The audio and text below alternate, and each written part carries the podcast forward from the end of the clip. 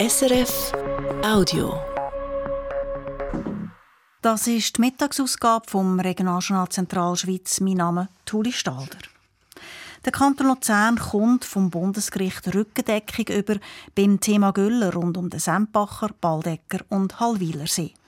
Der Kanton hat 2021 eine neue Verordnung eingeführt, die den Bauern im Einzugsgebiet von diesen Seen vorschreibt, dass sie mit den Güllen zurückfahren und nicht mehr mehr Tiere zutun So sollen die Seen wieder gesünder werden. Wegen vielen Phosphor, der über die Gülle in die See kommt, hat es im Wasser nämlich zu wenig Sauerstoff. Sie müssen darum seit Jahrzehnten belüftet werden.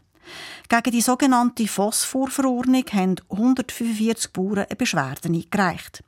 Sie sind damit vor Bundesgericht aber abgefallen. Das höchste Gericht der Schweiz kommt zum Schluss, die Einschränkungen für die Bauern bei den Güllen und beim Tierbestand verheben rechtlich.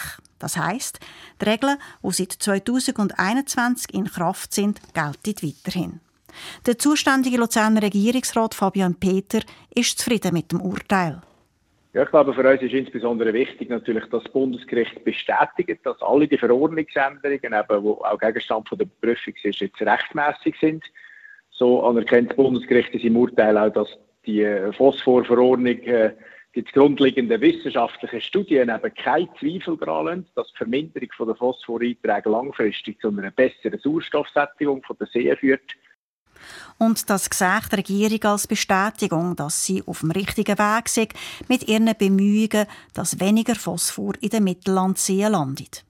Die Gegenseite ist vom Urteil enttäuscht. Sie müssen es zwar akzeptieren, heisst es bei den Bauern, die Beschwerden eingereicht haben. Aber sie sind nicht damit einverstanden, dass die Landwirtschaft die Hauptlast tragen muss, damit die Zehen wieder gesund sind.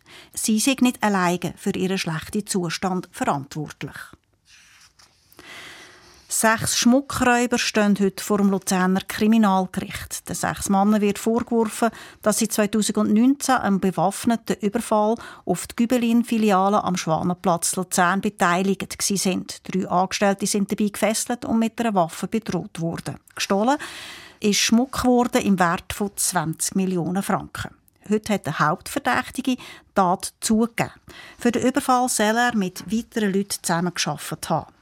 Vor Gericht sagt er jetzt, er habe den Überfall selber geplant und spielt die Mittäterschaft von anderen ab. Damit widerspricht er der Staatsanwaltschaft, die sagt, es habe eine Arbeitsteilung gegeben und es seien mehrere Männer beteiligt gewesen, zwei davon federführend. Die Verhandlung läuft in den nächsten Tagen weiter. Beim Obergericht im Kanton Obwalden kommt es zu keiner Wahl. Wie der Regierungsrat heute mitteilt, sind die 16 Mitglieder in stiller Wahl gewählt. Ebenfalls gewählt sind die Präsidien vom Obergericht. Die übernehmen wie bisher der Stefan Keller und Daniela Wittmer. Und fürs Kantonsgericht sind der Lorenz Burch, die Monika Omlin und Andrea Imfeld-Gasser wieder gewählt. Gewählt wird aber am 3. März das Kantonsgericht. Acht Sitze sind dort zu vergeben. Bewerben dafür tun sich zehn Personen.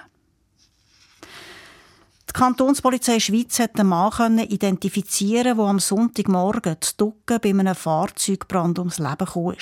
Es handelt sich dabei um einen 28-jährigen Mann. Die Untersuchungen sind zwar noch nicht abgeschlossen, die Polizei schließt aber aufgrund der bisherigen Ermittlungen eine Dritteinwirkung aus, heisst es in einer Mitteilung. Die Zugerpolizei hat einen Raser verwünscht, der mit seinem Sportwagen zu Menzingen im Kanton Zug innerorts mehr als doppelt so schnell unterwegs war als erlaubt. Die Geschwindigkeitsmessanlage der Zugerpolizei hat 110 Stundenkilometer aufgezeichnet. Erlaubt gewesen wären 50 Stundenkilometer. Für seine Raserfahrt muss sich der 39-jährige Mann bei der Staatsanwaltschaft vom Kanton Zug verantworten. Neben dem, dass er seinen Führerschein wahrscheinlich für eine längere Zeit los ist, droht ihm ein hohe Buß und eine Freiheitsstrafe von mindestens einem Jahr. In Ettiswil im Kanton Luzern ist im August eine neue Sonderschule aufgegangen. Das Schul- und Wohnhaus Forta. Forta ist Esperanto und heißt stark. Und das ist dann auch das Motto dieser kantonalen Institution. Es ist eine Schule, wo starke Mädchen noch weiter stärken will. Darunter hat es Primarschulkind, aber auch Sättige auf der Oberstufe.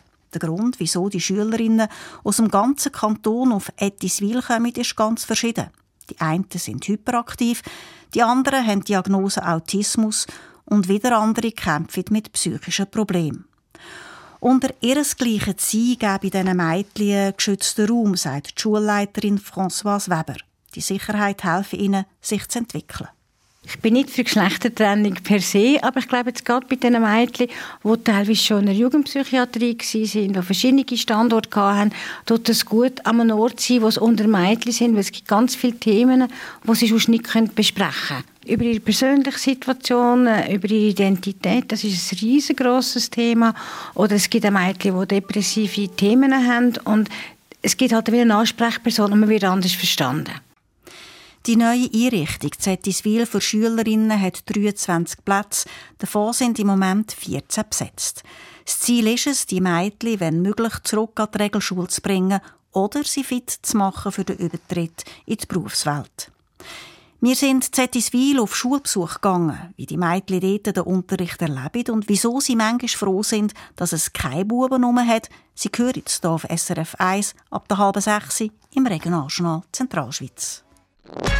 Das war ein Podcast von SRF.